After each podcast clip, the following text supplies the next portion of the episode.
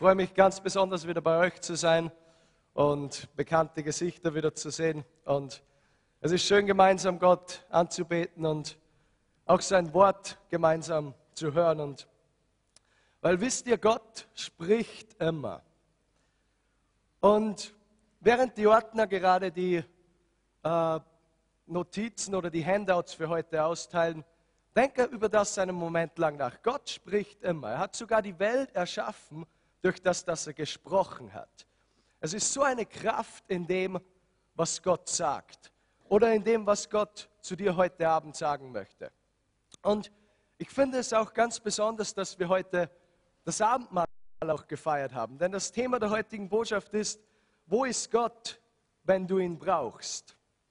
Und wisst ihr, Gott kann überhaupt erst bei uns sein, wegen seinem vollendeten Werk, das er äh, vollbracht hat, wegen dem Preis, den er bezahlt hat. Die Bibel sagt, dass Jesus alle Sünden weggenommen hat, meine Sünden und deine Sünden. Er, hat die Sünden, er ist gekommen, um die Sünden der Welt wegzunehmen. Das ist das, was die Bibel sagt. Und deshalb kann Gott bei uns sein. Und auch während äh, Gerhard gesprochen hat, er hat gesagt, dass Leute da sind, die haben so eine Furcht und ich habe ganz stark den Eindruck, dass das auf einige zutrifft. Und Ganz spezifisch glaube ich, dass Gott Menschen befreien möchte, die immer wieder so Panikattacken haben. Und ich weiß nicht genau, wie das aussieht, wie sich das manifestiert in deinem Leben, aber vielleicht darf ich bitten, dass wir für einen Moment gemeinsam die Augen schließen. Und wenn du hier bist und du hast immer wieder solche Panikattacken oder Furcht, die irgendwie keine Berechtigung hat, du weißt nicht genau, wo sie herkommt, dann möchte ich dich bitten, dass du aufstehst für einen Moment. Und ich glaube, dass Gott heute etwas tun kann in deinem Leben. Ich habe ganz klar das auch als Bestätigung gespürt und Gerd hat das vorbekommen und auch im Psalm 27 dann dieser Vers, der gelesen worden ist. Ist noch jemand hier? Ich glaube, dass, dass Gott dich, dich heute Abend freisetzen möchte. Und ich möchte dich bitten, wenn du jetzt stehst, dass dass du einfach deinen Glauben jetzt mit Gott verlängst sozusagen. Dass du glaubst, dass was du heute gemacht hast, wenn du das Abendmahl genommen hast, dass deine Freiheit am Kreuz ist, dass deine Freiheit im vergossenen Blut Jesu ist und in der Kraft seiner Auferstehung.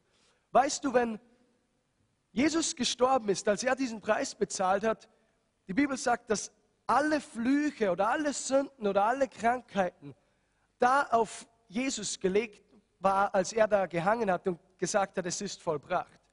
Das bedeutet auch diese Furcht, die du verspürst, war auf Jesus. Denk über das jetzt einen Moment nach und ich glaube, dass du jetzt deinen Glauben sozusagen verlängst mit dem, was Gott schon für dich bezahlt hat. Wie kann es sein, dass Jesus den vollen Preis bezahlt hat, aber du bist nicht in deiner Freiheit? Du darfst dir das abholen, für das Jesus schon bezahlt hat. Und die Bibel sagt ganz klar, wenn du ein Kind Gottes bist, dann hat dir Gott nicht einen Geist der Furcht gegeben, sondern einen Geist der Kraft, der Liebe und der Besonnenheit. Und ich möchte für dich beten. Danke, Herr Jesus. Vater, ich danke dir für deine Gegenwart, die jetzt in diesem Raum ist. Und ich danke dir, Herr Jesus, dass du Freiheit bringst und dass du gekommen bist, um die Gebundenen freizusetzen. Und Heiliger Geist, ich danke dir, dass du jetzt Freiraum hast hier in dieser Versammlung und dass du ein Geist der Freiheit bist. Wo du hinkommst, da bringst du Freiheit. Und in Jesu Namen befehle ich jetzt jeder Furcht, diese Leben zu verlassen. Und ich spreche Freiheit aus über dein Leben von diesem Tag an. Und ich bete, dass die Liebe und die Kraft Gottes und die Kühnheit des Herrn auf dich kommt. Heiliger Geist, ich bitte dich, dass du jetzt sie berührst, Herr, und dass du sie komplett freisetzt und in ihrem Herzen und auch in ihren Umständen, egal wo sie hingehen, dass sie wissen dürfen, dass du bei ihnen bist. Und lass diese Botschaft in ihre Herzen eindringen heute Abend. Und lass sie wissen, Herr Jesus, dass du uns als Kinder Gottes Autorität gegeben hast, gegen Furcht anzukommen und dass wir keinen Geist der Furcht haben, sondern der Kraft, der Liebe und Besonnenheit. Vielleicht sagen wir das mal alle gemeinsam. Ich habe keinen Geist der Furcht. Amen. dürft euch widersetzen. Ich glaube, dass Gott etwas gemacht hat in eurem Leben in diesem Moment. Und ihr müsst nicht mehr in Knechtschaft sein oder Gefangenschaft. Ich glaube, dass das Video, was wir vorher angeschaut haben, Christen beruft, beruft, dass das eine ganz besondere Sache ist. Und wenn wir hingehen zu Menschen, die vielleicht unerreicht scheinen, und wisst ihr, ich glaube, dass es nicht nur in Afrika oder in Asien oder in, in Australien oder vielleicht in der Antarktis so ist, dass Menschen noch nie was von Jesus gehört haben. Ich glaube, dass es in Europa sehr viele Menschen gibt, hier in Österreich, hier in Wien sogar, die noch nie von Jesus gehört haben oder die noch nie das Evangelium präsentiert bekommen haben oder vielleicht diese eine Berührung oder Begegnung mit der Liebe Gottes haben, die sie vielleicht schon zu einer Entscheidung und Erneuerung führen würde. Wisst ihr, ein bekannter Prediger namens Billy Graham hat einmal gesagt, ein Mensch braucht im Schnitt sieben Begegnungen mit Gott, bevor er den Sack zumacht, mehr oder weniger, bevor er wirklich 100% Jesus nachfolgt. Und ich frage mich oft, wie können Menschen zu dieser siebten Begegnung mit Gott gelangen, wenn sie noch keine zweite gehabt haben? Oder wenn sie noch keine dritte gehabt haben? Deshalb dürfen wir einfach freimütig sein mit dem Evangelium und es immer weitergeben, so wie in der Bibel steht, zur Unzeit und, und wenn es vielleicht nicht gerade passt, wenn wir uns vielleicht ein bisschen gestört fühlen in unserer Bequemlichkeit, dann dürfen wir auch Menschen von Jesus erzählen. Und Gott lädt uns dafür ein und sein Heiliger Geist und sein Beistand gibt uns auch die Kraft dazu. Und vielleicht bist du derjenige, der vielleicht diese fünfte Begegnung ist. Vielleicht bist du diese sechste Begegnung für eine Person oder die siebte Person äh, oder die siebte Begegnung und die kommen zu Jesus Christus. Und so glaube ich, dass das auch ein ganz wertvoller Dienst ist. Äh, Christen im Beruf, dieses Video, das wir vorher gesehen haben. Ich war ja selbst, äh, selbst am Dienstag in Deutschland, in Würzburg. Und ein Student in der Würzburger Universität, der auch ein guter Freund von mir ist, hatte einfach eine Vision von Gott dass Gott Menschen in dieser Universität erreichen möchte, wo es so viele ungläubige Menschen gibt. Und das Ganze war so, dass Gott zu ihm gesprochen hat, als er bei einer School of Evangelism von Rainer Bonke war. Und er hat einfach ein Herz für diese Universität in Würzburg bekommen. Und er hat von Null angefangen. Zuerst haben sie das genannt Kirche im Keller, weil sie haben es einfach ein bisschen dem Ganzen einen weltlichen Touch ein bisschen gegeben. Und sie haben es genannt Kirche im Keller. Und in, in so Kellerlokalen, wo normalerweise irgendwelche äh, weltlichen Bands oder Nichtchristen sich versammeln, haben sie einfach angefangen, diese Gottesdienste zu machen. Von null auf. Und hat nicht lange gedauert, bis auf einmal 100 da waren, bis 200 da waren, bis auf einmal der Keller zu klein war. Und jetzt sind sie in die Posthalle nach Würzburg gegangen. Jetzt nennen sie das Ganze Kirche im Club. Und ich finde das eine Hammer-Sache. Ich habe dort am Dienstag gepredigt und das Auditorium mit 700 Stühlen war eigentlich zur Gänze voll und es haben viele Menschen eine Entscheidung für Jesus getroffen und äh, sind zu Jesus gekommen an diesem Abend. Und es ist eine tolle Sache, wenn man zu Menschen geht und äh, ihnen von der Liebe Gottes erzählt. Und so glaube ich auch, dass viele von uns die heutige Botschaft ermutigen wird. Und wir haben auch schon die Notizen oder die Handouts ausgeteilt. Du bist eingeladen, da mitzuschreiben zum Thema heute Abend. Wo ist Gott, wenn du ihn brauchst? Und wisst ihr, Theologen verwenden den Begriff oder sagen, dass Gott allgegenwärtig ist. Das bedeutet, Gott ist überall. Er kann jetzt gerade in Amsterdam sein oder er kann auch gleichzeitig in irgendwo in den USA sein und er ist gleichzeitig hier. Und ich glaube, dass keiner von uns hier in diesem Raum äh, zu zwei, an zwei Plätzen zur gleichen Zeit sein kann. Oder ist irgendjemand da, dem das schon mal irgendwie passiert ist? Dass er geglaubt hat, er ist gerade hier im Gottesdienst, er ist gleichzeitig irgendwo anders. Nein, wir sind sehr limitiert. Wir können nicht an vielen Orten gleichzeitig sein. Und ich glaube, dass das so eine Offenbarung ist, dass Gott allgegenwärtig ist, dass er überall sein kann. Wisst ihr, Warum kann Gott überall sein? Es ist ganz einfach. Oft haben wir mit diesen einfachsten Sachen solche Probleme, sie irgendwie zu verstehen, weil wir sie theologisch erfassen wollen. Aber die Bibel sagt, dass Gott Geist ist. Und weil Gott Geist ist, kann er überall sein. Er kann jetzt in diesem Moment bei dir sein und er kann jetzt in diesem Moment hier bei mir sein und mir Inspiration geben, zu predigen und das Wort Gottes zu verkündigen. Und er kann gleichzeitig beim Joshua sein. Er kann überall zur gleichen Zeit sein. Das Erstaunliche bei Gott ist, dass durch sein Kreuz, durch den Preis, den er für uns alle bezahlt hat, er hat Gott wieder so persönlich für uns gemacht. Ähm, auch wenn wir ihn vielleicht nicht sehen, er ist immer persönlich für dich. Selbst in Schwierigkeiten oder in Situationen, wo wir vielleicht Hilfe brauchen. Und ich war ein bisschen angeschlagen über die letzten paar Wochen. Was heißt ein bisschen angeschlagen? Ziemlich schlimm angeschlagen, um ganz ehrlich zu sein. Ich kann mich nicht erinnern, dass ich in den letzten Jahren das einfach sehr stark verkühlt und sehr starken Hustenreiz. Und ähm, ich war auch am linken Ohr teilweise taub und das Ganze ist am, am linken weggegangen, hat sich wieder gebessert und ist dann auf mein rechtes Ohr, hat sich überlagert. Das bedeutet, ich hatte das Problem für ein paar Tage nicht, um es dann am anderen Ort zu haben.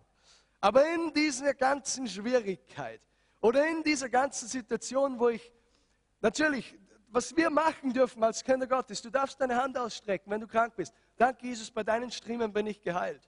Das habe ich gemacht. Und wisst ihr, manchmal warten wir ein bisschen darauf. Auch in der Bibel gibt es Wunder, die sofort passieren. Und es gibt Heilungen, die etwas wie Prozesse sind. Beides ist in der Bibel. Ich glaube, dass beides passieren kann. Und wir dürfen unseren Glauben Gott bringen und wir dürfen empfangen, was er für uns hat. Gott ist allgegenwärtig. Das ist ein schwieriges Konzept, weil wie kann Gott überall sein? Er ist in der ganzen Schöpfung. Wisst ihr, Eins stimmt nicht, wie manche sagen, dass alles in der Schöpfung Gott ist. Die Schöpfung ist nicht Gott. Gott ist überall in der Schöpfung, aber Gott hat es geschaffen. Er ist eine Person und von der Bibel wissen wir, dass er eine dreieinige Person ist, dass er Vater, Sohn und der Heilige Geist und, und, und, und alles gemeinsam ist, Gott, so wie wir ihn kennenlernen dürfen. Und ich möchte eine Bibelstelle vorlesen heute Abend aus Jeremia Kapitel 23, Verse 23 bis 24. Entschuldigung. Hier steht, bin ich denn nur Gott in der Nähe, spricht der Herr, und nicht auch Gott in der Ferne?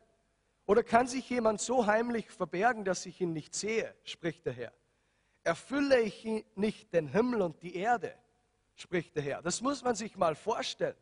Ein Gott, der den Himmel und die ganze Erde erfüllt. Ich glaube, wenn wir eine Offenbarung davon bekommen, dass Gott überall ist, dann können wir immer mit diesem Bewusstsein durchs Leben gehen, dass Gott immer präsent ist. Deshalb sagt die Bibel auch, dass die Erde erfüllt werden soll mit der Erkenntnis der Herrlichkeit des Herrn. Das bedeutet die Herrlichkeit des Herrn. Man sieht sie in der Natur. Man sieht sie, wenn Menschen von neuem geboren werden, wenn sie zu Jesus kommen, wenn Gott Wunder tut. All das sieht man. Wir brauchen nur eine Erkenntnis davon. Und ich glaube, dass Gott uns heute Abend eine Erkenntnis davon geben möchte, dass wenn wir Gott brauchen, wir müssen nicht fragen, wo ist Gott, wenn ich ihn brauche? Oder wenn du krank bist oder es dir schlecht geht und deine Mama ist vielleicht gerade nicht da, Joshua. Deine Mama ist vielleicht gerade nicht da aber Gott ist noch immer da. Amen. Weil Gott immer dir nahe ist. Dir als Person, nicht nur in diesem Gottesdienst. Er ist auch da draußen. Ich glaube sogar Verlorene, die Jesus nicht kennen. Die können Gott, die sind nur diesen einen Schritt oder diesen einen Hauch davon entfernt, Gott ein Stück näher zu kommen oder Gott zu erfahren. Warum? Weil Gott immer da ist, weil er immer angreifbar ist. Und so ist er für dich heute Abend angreifbar. Ich glaube, dass Gott dich heute Abend berühren möchte. Ich glaube, dass Gott dich heute heilen möchte und freisetzen. Und auch wenn du da bist und du kennst Jesus noch überhaupt nicht, du weißt nicht, was das soll, du verstehst es irgendwie nicht ganz, ich bin mir sicher, du wirst es verstehen in den spätestens nächsten 30 bis 45 Minuten. Und ich glaube, dass Gott einfach in dein Leben kommen möchte und dein Leben einfach von neu auf äh, revolutionieren möchte. Ein Zeugnis, das mich besonders bewegt. Ich, wir freuen uns ja auch besonders, dass äh, wir wieder liebe Gäste haben aus dem Ausland und die wahrscheinlich schon länger hier in äh, Österreich auch sind. Und wir haben ja immer wieder äh, verschiedene, vielleicht kennt ihr die Leute, die vielleicht immer wieder bei den Gottesdiensten waren, bei uns auch hier gehabt. Und wir haben echt erlebt, wie Gott Menschen berührt hat. Speziell eine Person, die jetzt woanders hin verlegt wurde. Jetzt kann er leider nicht mehr in diese Gottesdienste kommen, aber er geht in einen anderen Gottesdienst. Und ich schreibe öfter mit ihm und telefoniere öfter mit ihm. Und dieser Mensch hat diesen Jesus, von dem ich predige, hier noch überhaupt nicht erkannt. Er hat ihn erlebt, wie er hier geko gekommen ist zu den Gottesdiensten. Und jetzt steht er in der Nacht auf und liest diese ganz simplen Bücher. So ein Johannesevangelium oder so eine Bibel. Äh, etwas, das wir vielleicht als Christen, die schon lange dabei sind, uns vielleicht denken, ja, das kennen wir schon lange. Und, äh, oder dieses Buch der Bibel haben wir schon, vielleicht schon lange nicht mehr gelesen. Und das sind Menschen, die einfach Gott geschmeckt haben. Und wenn man Gott schmeckt, wenn man sich bewusst ist, wenn man weiß, er ist hier, dann kann man immer mehr von ihm haben und man wird, man wird hungrig nach ihm. Und so glaube ich auch, dass Gott uns einfach immer neuen Hunger schenken möchte für ihn als Person, um ihn zu erleben und, und dass er mehr, mehr real wird in unserem Leben. Eine andere Bibelstelle, die ich vorlesen möchte, ganz kurz, ist von Apostelgeschichte 17, Vers 27. Gott ist immer da, wenn du ihn brauchst. Wo, ich möchte diese Frage gleich hier zu Beginn beantworten. Und ich, vielleicht durch diese Predigt, glaube ich, werden wir auf ein paar Problemstellungen eingehen, warum wir manchmal glauben, dass er nicht da ist. Er ist ja da. Wir müssen nur unser Denken erneuern oder müssen verstehen, dass er eigentlich da ist und uns so positionieren, dass wir ihn erfahren und erleben können. Apostelgeschichte Kapitel 17, Vers 27. Das alles hat er getan, weil er wollte, dass die Menschen ihn suchen. Sie sollen ihn spüren und finden können. Und wirklich, er ist ja jedem von uns ja so nahe. Amen. Menschen sollen ihn spüren und finden können. Ich liebe, wie diese Sätze hier aneinandergereiht sind.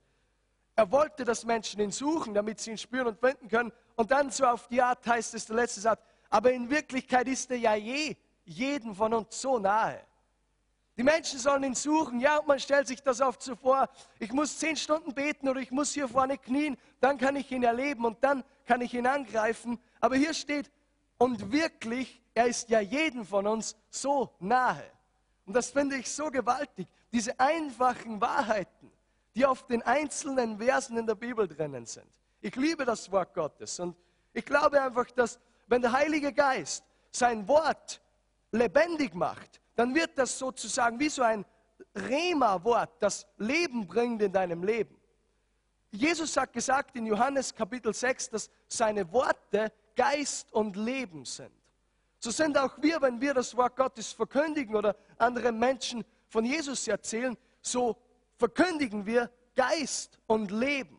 Da, wo vielleicht Tod war in dieser Person, wo vielleicht eine Krankheit ist oder wo vielleicht eine Scheidung war oder wo vielleicht der Feind gekommen ist, um zu stehlen und zu rauben und zu morden, da kommt Gott und möchte Leben hineinbringen in diese einzelnen Situationen. Persönlich glaube ich, dass egal ob man gläubig ist oder nicht, Gott ist immer nur einen Schritt entfernt. Er ist nie weit entfernt von uns. Er hält alles zusammen und kann jederzeit in ein menschliches Leben treten. Ihr könnt euch das so vorstellen, wenn du einen Radio oder einen Fernseher zu Hause hast und der wird über Funk betrieben und, oder über Satellit oder, oder keine Ahnung, was für Möglichkeiten es noch gibt, dann sind in diesem ganzen Haus nicht sichtbar, du kannst es nicht sehen mit deinen Augen, aber unsichtbare Radiowellen, die einfach die, die, äh, äh, die Radioprogramme in dein Haus hereinbringen, die, die diese Möglichkeit äh, äh, geben. Genauso ist Gott, genauso wie diese Radiowellen, die im Haus sind von all möglichen Radiobesitzern, so ist Gott hier mit seinem Heiligen Geist. Er ist hier in dieser Mitte. Und ich glaube, dass wir so oft in Gottesdienste kommen, wie wenn das nur eine weitere Tätigkeit wäre, die wir abhacken an dieser Woche, was wir noch machen. Speziell die Gottesdienste sind so wichtig, weil ich glaube, dass eine kooperative gemeinsame Salbung stattfindet, wenn Gläubige zusammenkommen. Ich glaube, dass Wunder viel stärker passieren können. Ich, um ganz ehrlich zu sein, ich spüre es jetzt in diesem Moment. Aber es geht ja nicht um das, was irgendjemand spürt. Aber wenn wir zusammenkommen, Jesus hat gesagt, wo zwei oder drei sind, die sich in seinem Namen versammeln, da ist er mitten unter ihnen. Ich frage mich, warum hat er das gesagt? Er hätte ja auch zu Petrus sagen können, Petrus, wenn wir miteinander reden, dann bin ich mitten bei dir. Das hätte er ja auch sagen können. Aber er hat das scheinbar betont, dass wenn gläubige Menschen zusammenkommen, dass er da quasi besonders da ist. Und so ist, glaube ich, ein besonderes Maß an Gegenwart Gottes präsent, wenn wir zusammenkommen. Danke, Jesus. Und wir wollen uns hier heute Abend anhand von vier Situationen anschauen, was das für Menschen bedeuten kann, dass Gott immer da ist, dass er immer unter uns ist. Wisst ihr, zum einen ist ganz klar, die Bibel sagt, dass wenn wir einsam sind, das ist schon der erste Punkt hier heute Abend. Wenn wir einsam sind oder wenn ich einsam bin, ist Gott mein Begleiter oder mein Weggefährte. Und ich möchte dazu lesen Psalm Kapitel 25, Vers 16.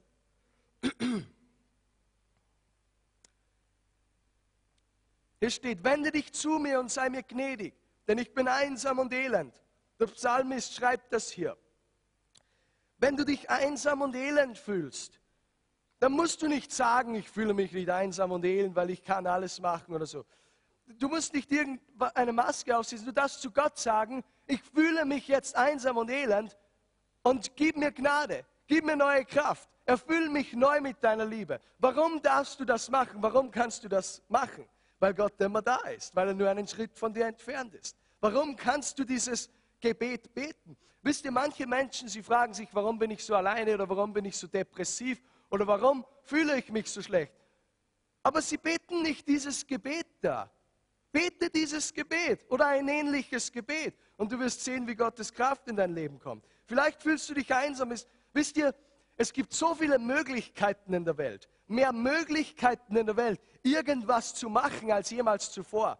Aber es gibt so viele einsame Menschen auf der Welt, die vielleicht nach außen hin ähm, viele Freunde haben oder bei Vereinen dabei sind und, und alles ist super und alles ist lustig, aber da drinnen ist es so einsam. Und ich war auch bei Fußballvereinen und man kommt zusammen und man hat Spaß und man betrinkt sich und im Grunde genommen sind all diese Dinge nicht schlecht oder gesellschaftliche Ideen, die Menschen haben. Die können nützlich sein.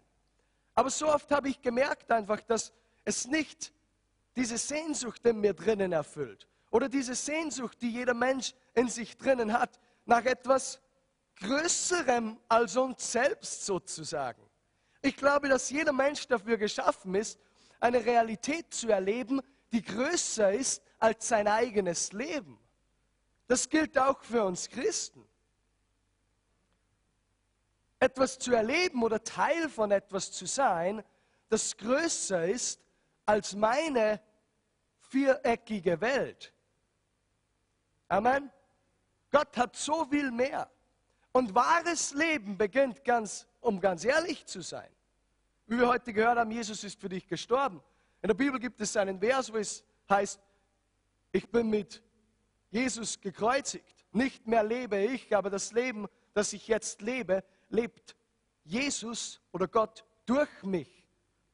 Wahres Leben in dieser Fülle beginnt, wenn wir einfach lernen, unsere Augen auf Jesus zu haben. Denn das ist die ultimative Realität von dem, was größer ist als wir selbst. Amen. Es ist keine, kein tolles Leben, sich im Kreis zu drehen und sich um sich selbst zu drehen. Es gibt mehr im Leben und speziell Leute, die viel erreicht haben im Leben.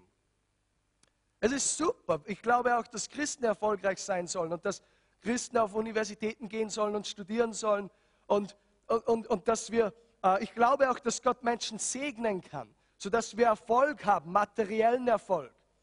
Aber diese Dinge in sich selbst erfüllen uns nicht. Das müssen wir ganz klar verstehen. Und deshalb ist es auch so wichtig, dass äh, unser Fokus nicht auf dem ist, was wir brauchen. Dann ist es wieder ich, ich, ich. Was brauche ich für mein Leben? Deshalb sagt die Bibel, wenn man ihn zuerst sucht, dann werden all diese Dinge, die wir brauchen und noch viel mehr, werden uns hinzugetan. Und Jesus hat auch gesagt, dass sein Joch sanft und leicht ist. Das bedeutet, das christliche Leben ist sehr leicht. Jesus ist gekommen, um dich freizusetzen. Er ist gekommen, um dich neu zu machen. Er ist nicht gekommen, um uns eine neue Last aufzuerlegen. Oder weil das alte Gesetz vielleicht, äh, äh, weil wir darin schon ganz gut waren, so oft, ja, jetzt sind wir ein bisschen ein besserer Mensch geworden. Aber jetzt kommt Jesus und gibt uns eine neue Ebene, sodass es noch schwieriger wird. Warum haben Christen oft so eine Denkweise, dass dass man irgendwie glaubt, okay, wenn man Christ ist, ist alles irgendwie schwierig. Das Leben ist einfach, es ist leicht mit Jesus gemeinsam. Wann ist es einfach? Wenn du deine Augen auf ihn hast. Und wenn du lernst, in seiner Gnade zu leben, in seiner Fülle zu leben, dieses Leben, das einfach, äh, deshalb ist es so wichtig, auch für andere Menschen zu beten. Weil wenn du deine Hand ausstreckst, was passiert? Du schaust weg von dir selbst und du schaust auf jemand anders. Was passiert? Dieser Lebensfluss beginnt zu fließen. Das ist eines der wichtigsten Sachen von Jüngerschaft. Weil Menschen, die, die drehen sich um sich selbst und Menschen sind depressiv oder sie haben dies und das. Und all diese Dinge würden weggehen, wenn sie nur Schritte im Glauben setzen würden, sodass dieser Fluss des Lebens einmal zu fließen beginnt. Wenn dieser Fluss des Lebens zu fließen beginnt, dann werden diese Dinge in deinem Leben, wo Gott dich noch nicht vollkommen gemacht hat oder wo du noch äh, äh, Fortschritte machen musst, das wird immer wieder erneuert und du bist in diesem erweckten Zustand sozusagen. Amen. Ich glaube, das, Erweck, das Wort Erweckung ist eigentlich gar nicht in der Bibel. Und ich liebe Erweckungsveranstaltungen, aber die ersten Christen, die waren so erweckt. Die brauchten keine Erweckungsveranstaltung, um erweckt zu werden. Sie waren so erweckt und sie sind rausgegangen die ganze Zeit, haben überall gepredigt. Nicht nur das, das war nur der Ausfluss von dem, wer sie waren und das Leben, das sie einfach erlebt haben. Ich glaube, das ist hier nicht in meinen äh, Unterlagen, aber ich, ich glaube, das ist ein sehr wichtiger, wichtiges Werkzeug. Nicht, nicht nur, um auf jemanden die Hand zu legen, für jemanden zu beten, weil er vielleicht krank ist, aber du kannst auch leise für andere Menschen beten. Was passiert? Du schaust weg von dir selbst und dieses Leben beginnt zu fließen. Und du hast viele gute Resultate, die dabei rauskommen. Du selbst wirkst gesegnet. Jesus bekommt die Ehre zum einen Mal, du wirst gesegnet und andere Menschen werden gesegnet. Warum? Weil die Bibel sagt, dass das Gebet eines Gerechten äh, kraftvoll ist und dass es etwas bewirkt. Wir sind gerecht gemacht durch Jesu Blut, deshalb kann unser Gebet, wenn wir für jemanden beten, etwas bewirken und kraftvoll sein. Vielleicht fühlst du dich einsam. Gott möchte dir begegnen, wenn du einsam bist. Vielleicht Hört dir dein Ehepartner nicht zu? Ich weiß nicht, was es ist. Ich bin nicht verheiratet, noch nicht. Ich weiß, im Glauben passiert das auch noch, bevor ich 35 Jahre bin. Da habe ich noch neun Jahre und ich glaube, dass das auch passiert. Aber vielleicht fühlst du dich missverstanden, egal was es ist. Ich glaube, man kann alles in der Welt erreichen und kann sich trotzdem drinnen noch einsam fühlen. Hebräer Kapitel 13, Vers 5 sagt, Gott hat gesagt, ich werde dich nie verlassen und dich nie im Stich lassen. Gott wird dich nie verlassen und er wird dich nie im Stich lassen. Amen. Gott wird dich nie verlassen und er wird dich nie im Stich lassen. Es ist eine gigantische Wahrheit. Jesus hat auch gesagt, er hat zu seinen Jüngern auch gesagt, dass sie Freunde sind. Er hat sie Freunde genannt an einem Punkt in der Bibel. Wisst ihr, es gibt, glaube ich, viele Offenbarungen vom Wort Gottes, die wir als Kinder Gottes bekommen können. Und eine Offenbarung schließt die andere nie aus. Oft bauen die aufeinander, verschiedene Wahrheiten. Wenn du ein Kind Gottes bist, wenn du Jesus nachfolgst, dann bist du zum einen oder zumindest erwartet das Gott von dir ein Diener Gottes. Er erwartet Gehorsam von dir. Er erwartet, wisst ihr, auf der einen Seite, Gott gibt Befehle. Er gibt nicht Vorschläge. Amen. Gott ist unser Herr das Reich Gottes ist keine Demokratie, wo du wählen kannst. Gott, deshalb sind die zehn Gebote sowas Fundamentales und ich glaube, wir haben so in diesem Versuch, dass wir immer Gnade erklären und so haben wir irgendwie diese, diese Liebe zum Gesetz verloren. Wir, sind nicht dazu berufen, dass wir beim Gesetz leben, bei den zehn Geboten, aber direkt da ist Gottes Wille drinnen in diesen zehn Geboten, was du tun darfst und was du nicht tun darfst. Amen. Das ist da drinnen. Das bedeutet, wenn du ein Kind Gottes bist, dann sind diese Dinge auf dein Herz geschrieben. Du musst verstehen, du hast nicht immer eine Möglichkeit zu wählen. Jesus ist Herr über dein Leben und du machst, was er sagt. Das ist eine ganz wichtige Wahrheit. Eine weitere ganz wichtige Wahrheit ist, dass wir auch Kinder Gottes sind. Wir haben schon gehört, dass uns Gott nicht einen Geist der Furcht gegeben hat. Wir müssen uns nicht fürchten vor Gott. Und jedes Mal darauf hoffen oder nicht darauf hoffen, hoffentlich hofft niemand darauf, oder jedes Mal damit rechnen, dass wir bestraft werden für einen kleinen Fehltritt, weil wir auch Kinder Gottes sind. Aber hier in der Bibel steht auch, dass Jesus seine Jünger Freunde genannt hat. Wir sind seine Freunde und Persönlich, das ist eine meiner Lieblingsoffenbarungen, ein Freund Gottes zu sein. Weil ich stelle mir das so vor, ich darf mit ihm gemeinsam sitzen und ich darf mit ihm reden und er sagt mir dann etwas, ich darf es jemandem erzählen. So irgendwie, ich rede auch über gute Freunde von mir, denen erzähle ich auch anderen, was sie Tolles gemacht haben oder so. Ich, genauso stelle ich mir das mit Jesus irgendwie ein bisschen vor. Er ist ein Freund von uns, er ist ein Freund. Er ist ein Freund und er ist immer bei dir.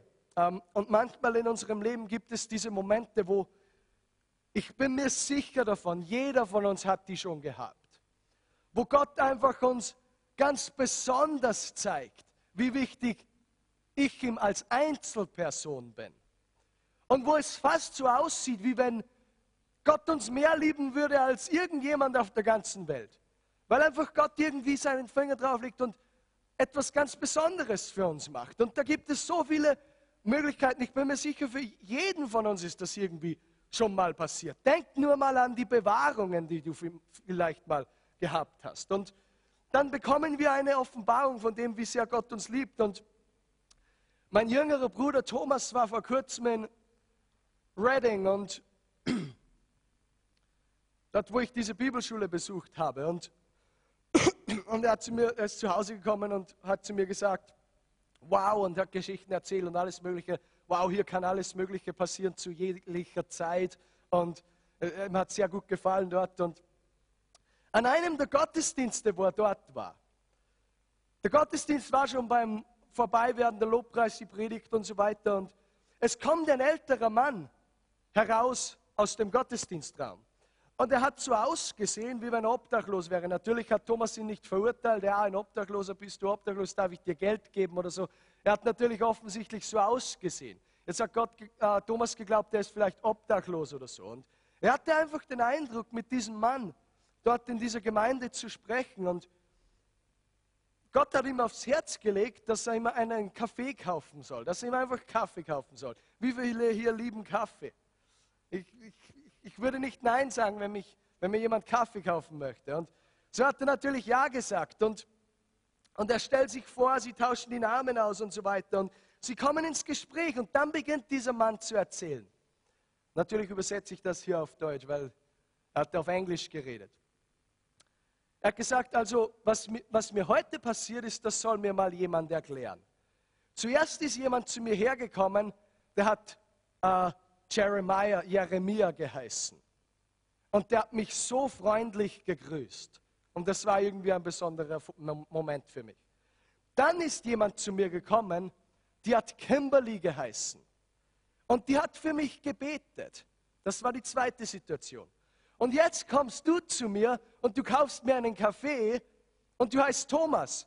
Ich habe drei Kinder, die heißen Jeremia, Kimberly und Thomas.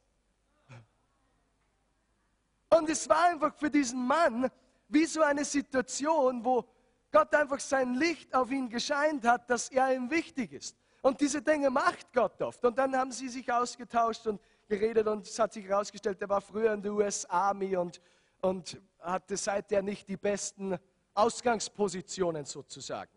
Aber manchmal macht Gott das. Auf witzige Weise teilweise sogar. Er zeigt uns auf irgendwelche Art und Weise, dass wir ihm als Einzelpersonen wichtig sind. Es ist erstaunlich. Wenn du dich alleine fühlst, erinnere dich an so einen Moment, wo du als Einzelperson für Gott wichtig warst, egal was es war. Oft sind wir so undankbar und wir wissen gar nicht diese 100 Situationen, die wir auf dem Arsenal haben, wo uns sowas passiert ist. Vielleicht ist dir nicht genau sowas passiert. Aber wenn jemand etwas anderem passiert ist, genau so etwas, egal wie es ausgesehen hat, dann kannst du dafür glauben, dass Gott dich, sich auch dir offenbart und dir einfach seine Liebe auf besondere Weise zeigt. Das Erste, ihr dürft das eintragen, äh, wenn du Einser bist, ist Gott dein Begleiter und dein, äh, dein Weggefährte.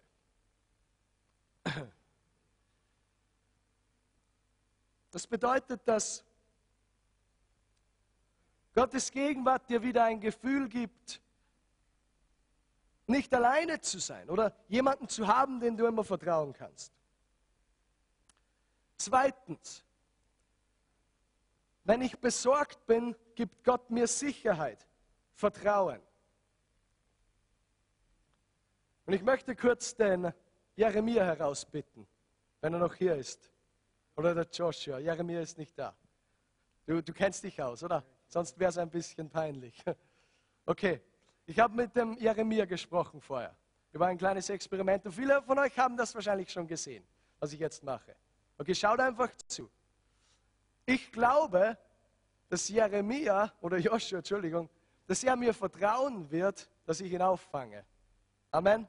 Wie viele glauben, dass ich ihn auffange? Irgendjemand da, der glaubt, dass ich ihn auf den Boden fallen lasse? Ich bete für dich später. Dann passt. Okay, das macht. Jetzt gehe ich sogar noch ein bisschen weiter zurück.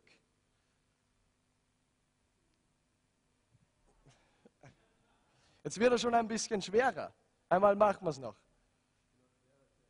Ja. Was, was hast du gespürt? Ich möchte kein Interview das machen, aber wie ist dir gegangen? War es ein bisschen, du warst dir nicht hundertprozentig sicher oder? Du warst dir sicher, dass ich dich auffange, oder? Okay, gib dann Joshua einen Applaus. Ich kann, mich, ich kann mich noch erinnern, dass wir sowas in der Schule auch gemacht haben und da war es aber so, dass wir uns, auf Volksschule war das, glaube ich, sogar auf einen Tisch gestellt haben und haben uns runterfallen lassen und jemand hat uns aufgefangen. Da ist es vielleicht noch, braucht man noch ein bisschen mehr Glauben sogar. Und Joshua wusste, dass ich ihn auffange. Ich habe ihm irgendwie, natürlich weil wir Freunde sind, äh, Vertrauen oder Sicherheit gegeben. Zwei Freunde von mir, die auch äh, Pastoren sind in den USA und auch viel reisen, die waren oder sind vielleicht immer noch, weiß nicht, ob sie schon heimgefahren sind, in Finnland, um, um haben gedient und gepredigt. Und ähm, ich habe am selben Tag vorher mit ihnen geskypt. Und äh, die Geschichte, die ich euch jetzt erzähle, ist am selben Tag hat dann stattgefunden. Sie haben so ein Video nämlich gemacht. Sie sind in Finnland in eine Einkaufszeile gegangen und sind einfach auf fremde Menschen zugegangen. Menschen, die sie noch nie getroffen haben. Und sie haben sie gefragt, can I trust you? Kann ich Ihnen vertrauen? Und natürlich haben die Menschen, was soll das? Der fragt mich, kann ich Ihnen vertrauen? Und, und sie haben dann genau das versucht zu machen. Sie haben sie gefragt, can I trust you? Kann ich Ihnen vertrauen? Und dann haben sie sich auf die jeweilige Person fallen lassen. Und natürlich gab es da verschiedene Reaktionen daraus. Der erste war irgendwie so, hatte sehr starke Berührungsängste. Der zweite hat ihn gleich sofort aufgefangen. Und beim dritten Mal, das war mit Chris, dann ist der Chris auf dem Boden gelandet. Sie haben es einfach versucht, können wir diesen Menschen. Und ich habe mir dieses Video angeschaut. Ich habe es irgendwie lustig gefunden, weil es dreimal haben sie es gemacht, dreimal war ein unterschiedlicher Outcome oder ein, ein anderes Resultat als bei dem ersten zweimal. Und ich habe gewusst, okay, sie konnten ihnen nicht wirklich vertrauen. Sie hatten nicht diese Sicherheit dass sie jedes Mal aufgefangen werden. Und wisst ihr, ich möchte dir sagen heute Abend, mit Gott musst du nicht glauben, dass du einmal so dran bist und einmal so dran bist, dass er, dir einmal, dass er dich einmal auffängt und einmal nicht auffängt. Er wird dich immer auffängen. Und wisst ihr was? Gott ist die einzige Person im ganzen Universum, die nie seine Meinung über dich ändert. Und wenn du das verstehst, dann weißt du, dass er dir diese Sicherheit gibt. Und er wird dich auffangen in deinem Leben.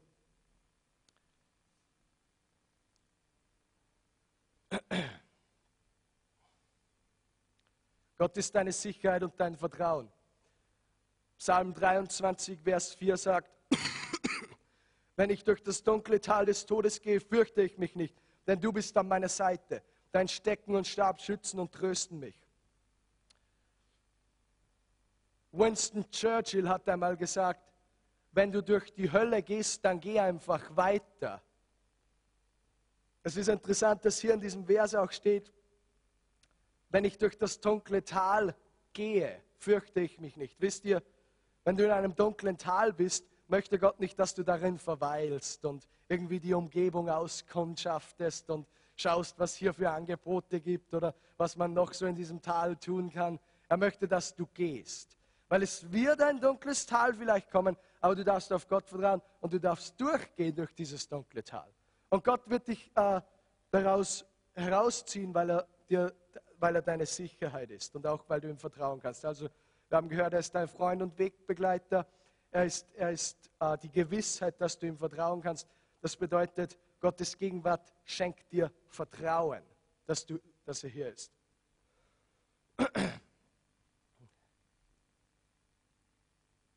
Der dritte Punkt ist, dass Gott mein Ratgeber ist, wenn ich in Schwierigkeiten bin, egal welcher Art.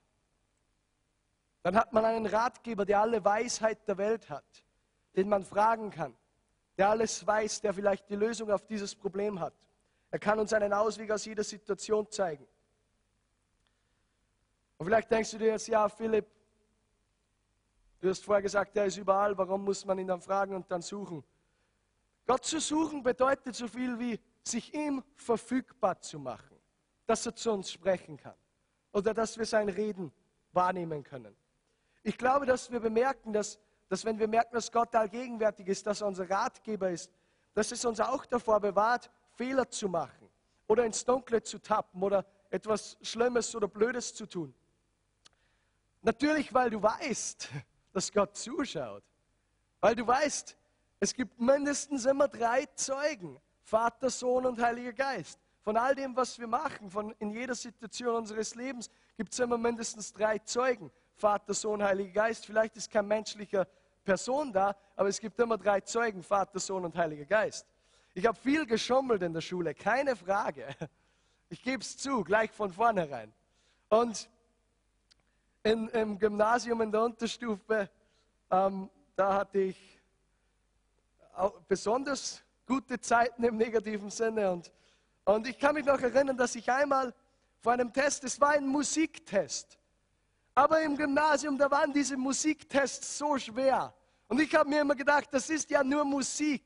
Und man musste die Noten lernen und die Instrumente sagen, wann Mozart geboren ist, wann er gestorben ist, Beethoven und was weiß ich was. Das musste man alles wissen. Das bedeutet, im Fach Musik musste man so viel lernen in dieser Schule. Also ich habe mir immer gedacht, das ist ja nur Musik und natürlich hatte ich keine Zeit zum Lernen offiziell. Inoffiziell ich, war ich zu faul, aber deshalb musste ich schummeln natürlich. Und, und, und ich habe manchmal etwas auf meine Hand geschrieben und an, als der Test war einmal, hat das irgendwie, der Lehrer das vorher gesehen. Ich weiß nicht, ob ihm jemand gesagt hat oder er hat es gesehen, aber meine Hand war wirklich so voll, dass man es fast nicht übersehen kann. Und einfach die Tinte und alles war vollgeschrieben. Und wir sitzen und nieder und der Test beginnt.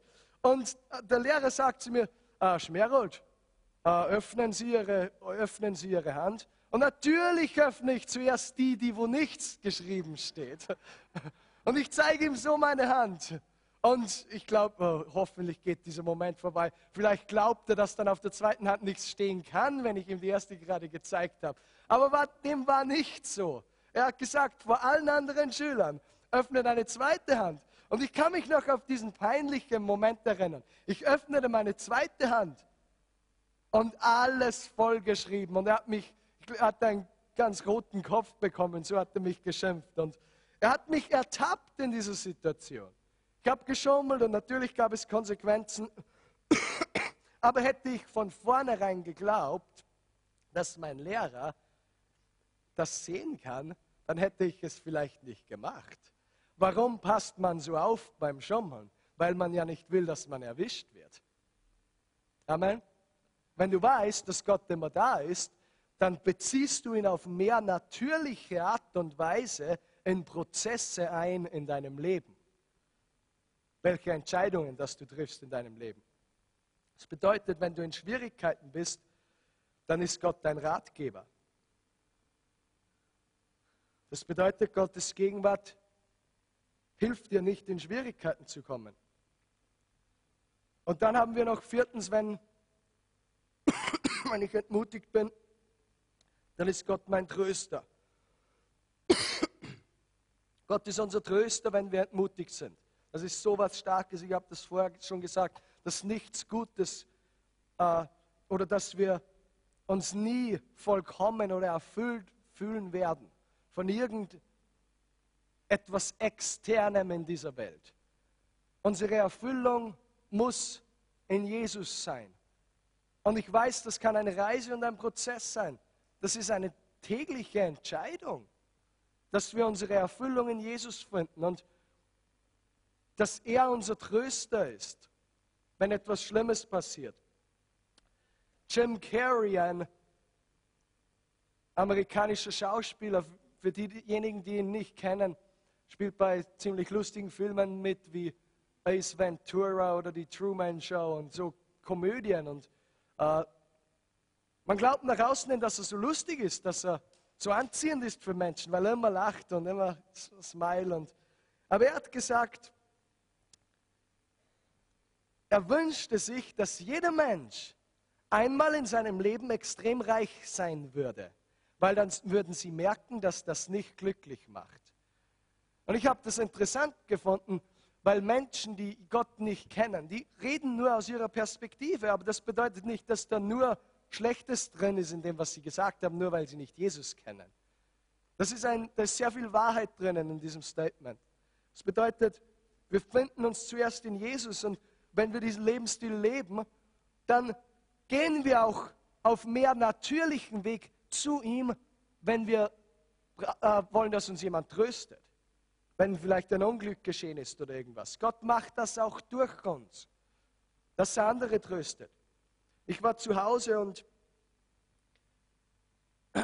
und ich habe vor nicht allzu langer Zeit ein Buch herausgebracht und meine Tante, ich erzähle darin auch ihr Heilungszeugnis, sie ist vom Gehirntumor geheilt worden und, und sie holte meine Ladung Bücher ab, die sie dann irgendwelchen Leuten verschenkt und weil ihr Zeugnis natürlich auch drin ist. Und ich habe dann mit meinem Vater geredet ähm, einfach über diese Heilung und so weiter. Und mein Vater, eines habe ich nicht so gewusst.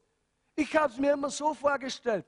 Sie wurde geheilt und es war natürlich ein Prozess, aber mein Vater hat mir gesagt, dass sie wach geworden ist und dass sie solche Depressionen hatte. Und dass Jeanette, sie ist hier heute Abend, dass Jeanette immer zu ihr gefahren ist und Lobpreis gemacht hat. Nur so mit ihr gemeinsam. Und hat die Lieder vorgesungen und Lobpreislieder gesungen.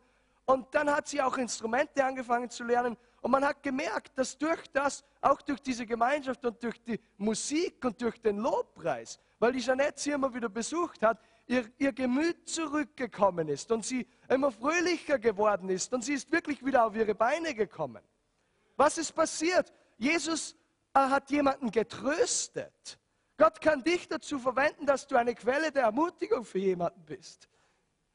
Das durfte ich selbst so stark erleben. Und warum machen wir das nicht öfter? Ich weiß, als ich mich bekehrt habe, ich bin in eine Gemeinde reingegangen und ich sage das nicht aus einer Verletzung heraus, ich habe da durchgearbeitet. Aber ich bin dahin gestanden. Natürlich haben die Leute meine Vergangenheit gewusst, aber niemand hat mit mir geredet und niemand hat mich getröstet oder so. Und wenn ich nicht ein paar Leute gehabt hätte, wie ein Pastor, ein Pyrmus zum Beispiel und mein jüngerer Bruder, die mich irgendwie so äh, unterstützt haben. Und, und, und natürlich habe ich schon evangelisiert und alles Mögliche und das ist sowieso immer das, das, das ist sowieso immer das Komischste, wenn der Neubekehrte evangelisiert, ja, will er jetzt einen eigenen Dienst starten oder so, das kann man nicht so kontrollieren. Das passt alles nicht so ins Rahmenprogramm, das wir manchmal so hatten. Aber was ich eigentlich vor allem gebraucht habe, war, dass mich jemand tröstet. Und Gott kann uns verwenden, dass wir einfach eine Quelle der Ermutigung sind, weil ich muss hier nicht stehen und sagen, Gott tröstet dich und er kommt zu dir persönlich. Natürlich ist Gott in uns drinnen und er verwendet uns, dass wir zu anderen Menschen kommen. Dass wir diesen einen Anruf tätigen oder dieses eine SMS schreiben oder egal was es ist. Und er ist unser Tröster und das ist eine gewaltige Eigenschaft auch von Gott.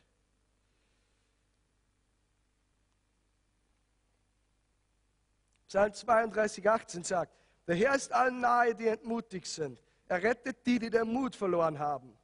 Der Herr ist nahe denen, die zerbrochenen Herzen sind. Wenn du heute am zerbrochenen Herzens bist, dann ist Gott dir nahe. Auch wenn du vielleicht fühlst, dass niemand dir nahe ist. Auch wenn du vielleicht diese Scheidung erlebt hast oder egal was es war. Wo noch immer du glaubst, vielleicht du kannst diese Möglichkeiten nicht mehr haben, du kannst diese Zukunft nicht mehr haben, wegen irgendetwas, das du irgendwann wann einmal gemacht hast. Ich möchte sagen heute Abend, das ist Blödsinn. Und auch wenn wir es theoretisch oder theologisch wissen, Paulus im Neuen Testament, der hatte so einen Freimut. Er, es gibt diese eine Bibelstelle, die ich nie ganz verstanden habe in Korinther. Wie kann einer wie er sagen, wir haben niemandem etwas zu Leide getan, wir haben niemandem etwas getan? Er hatte dieses reine Bewusstsein, nicht aus Selbstgerechtigkeit heraus. Aber er war so frei, er war so vergeben, er war so schuldlos in den Augen Gottes und er wusste, er wusste das, sodass er einfach nur vorwärts sah. Und jetzt konnte er sein Zeugnis verkündigen. Er konnte natürlich sagen, ich war derjenige, der Menschen verfolgt hat, jetzt predige ich Jesus. Weil Gott ihn getröstet hat und weil er alles neu gemacht hat in seinem Leben. Bedeutet, wenn du entmutigt bist, dann ist dir Gott sehr nahe. Und er ist immer bei dir, wenn du nicht aufgibst. Und mir gefällt dieses Zitat, ich habe es einmal gehört, Erwin Philaf hat es mal gesagt, das Einzige, was wir aufgeben, ist ein Brief. Das Einzige, was wir aufgeben, ist ein Brief. Wir geben Briefe auf. Wir fahren, zum, wir fahren, wir fahren zur Post und, und du kannst einen Brief schreiben an deine Großmutter, die vielleicht irgendwo im Ausland wohnt. Du kannst diesen Brief aufgeben. Aber wir geben nicht auf. Wir geben uns nicht selbst auf. Wir geben nicht andere Leute auf. Wir geben nicht auf. Warum? Weil Gott, Gott hat immer diese Perspektive. Das bedeutet nicht, dass er nur positive Sachen die ganze Zeit denkt oder dass er nicht auch zornig werden kann, kann er sehr wohl und dass er nicht auch richten kann. Aber es ist immer das Resultat, der hat immer eine Lösung im Sinn. Er hat immer eine Lösung im Sinn. Und nicht Schuld oder Zerstörung.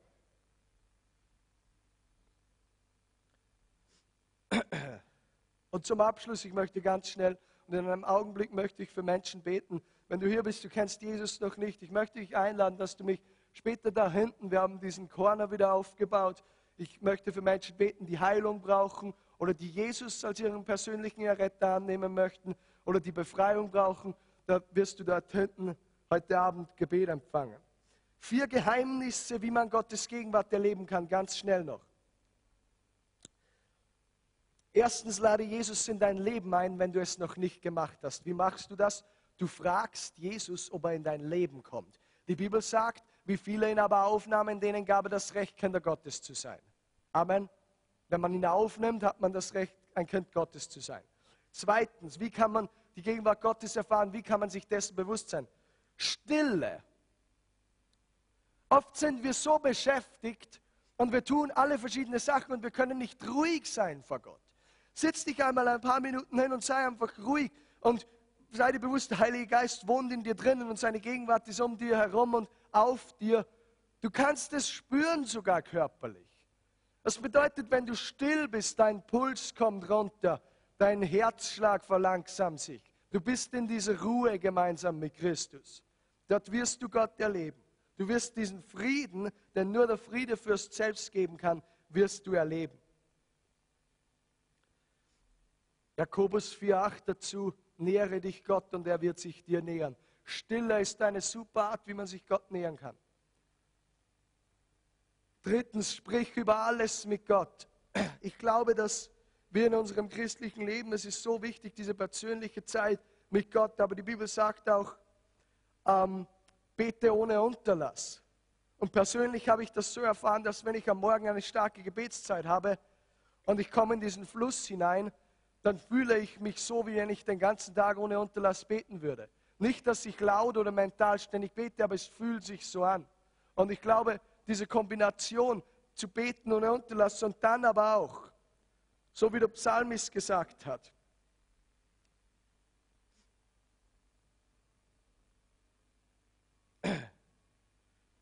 dass wir ihn am Frühmorgen loben wollen dass wir, ihn, dass wir das Erste, was wir machen wollen in unserem Leben oder am, am Tag, dass wir ihn anbeten. Das ist auch sehr wichtig. Morgen eine starke Gebetszeit und unser Herz ausschütten durch den ganzen Tag im Gebet. Warum? Weil wir verbunden sind. Viertens, entwickle eine Gewohnheit des Lobpreises. Das bedeutet, du bist dankbar für das, was er ist und für das, was er macht. Psalm 100, Vers 4 sagt, kommt in seine Tore mit Danksagung und in den Vorhof mit Lobpreis.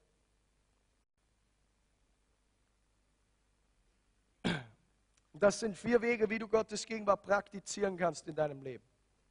Und ich möchte jetzt gemeinsam beten und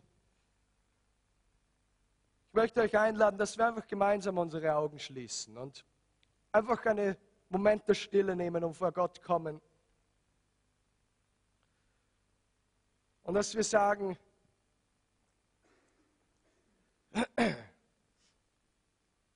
dass wir einfach jetzt gemeinsam vor Gott kommen. Ich weiß nicht, wo du stehst in deinem Leben. Diese Botschaft an dich war, wo ist Gott, wenn du ihn brauchst? Ich weiß, dass mindestens ein paar Gott brauchen in dem Sinn, dass ich mir nicht sicher bin, ob du errettet bist.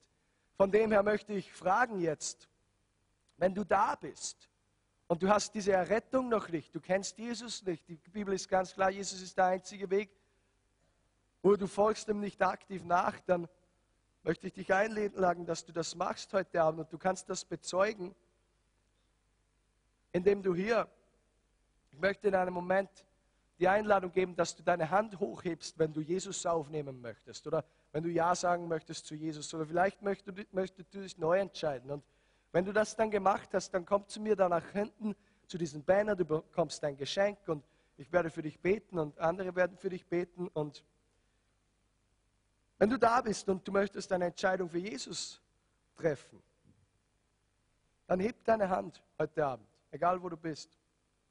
Du möchtest eine Entscheidung für Jesus treffen, egal wo du sitzt in diesem Raum. Gott sieht deine Hand, Gottes Segen.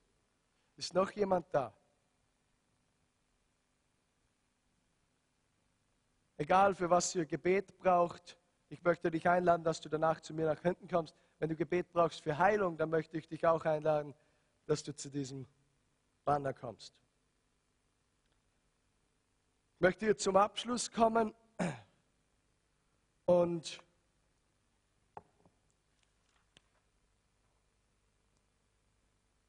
ich hoffe, dass ihr ermutigt wurdet, dass Gott zu dir gesprochen hat, dich gesegnet hat.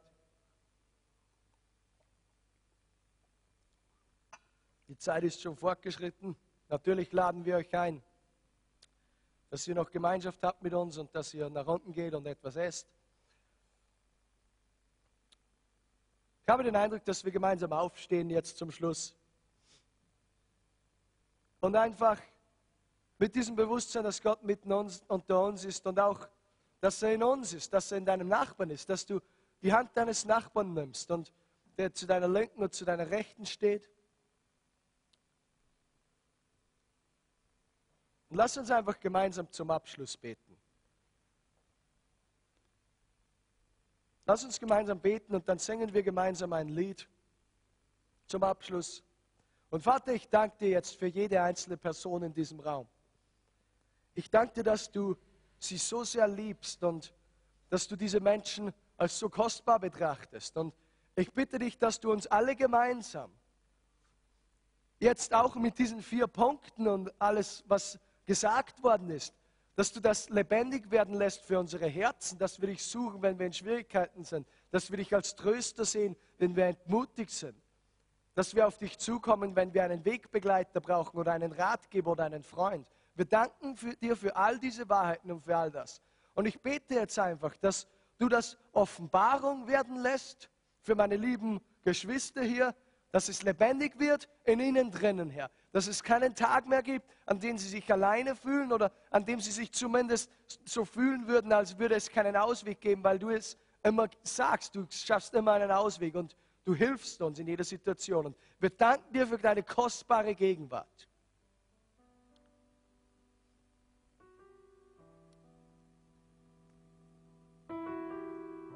Ich habe auch den Eindruck, wenn du hier bist,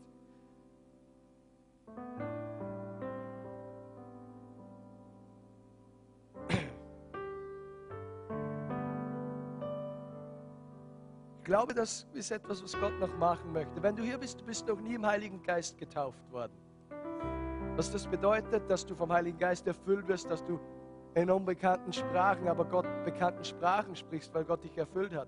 Ich glaube einfach, dass wenn wir das nächste Lied singen, dass wenn du hier nach vorne kommst und du sehnst dich nach einer neuen Erfüllung von Gott oder vom Heiligen Geist, dass du das von ihm bekommen kannst, jetzt in diesem Moment. Ich möchte gar nicht Hände auf jemanden legen. Ich glaube einfach, dass Gott dich neu erfüllen möchte. Wenn du hier bist und du sehnst dich nach dieser erstmaligen Erfüllung oder nach einer Neuerfüllung, dann möchte ich dich einladen, dass du nach vorne kommst, wenn wir jetzt zu singen beginnen.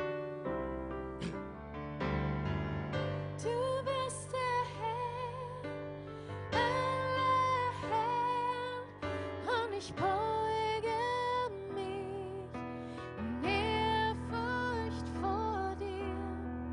Deine Kraft, deine Macht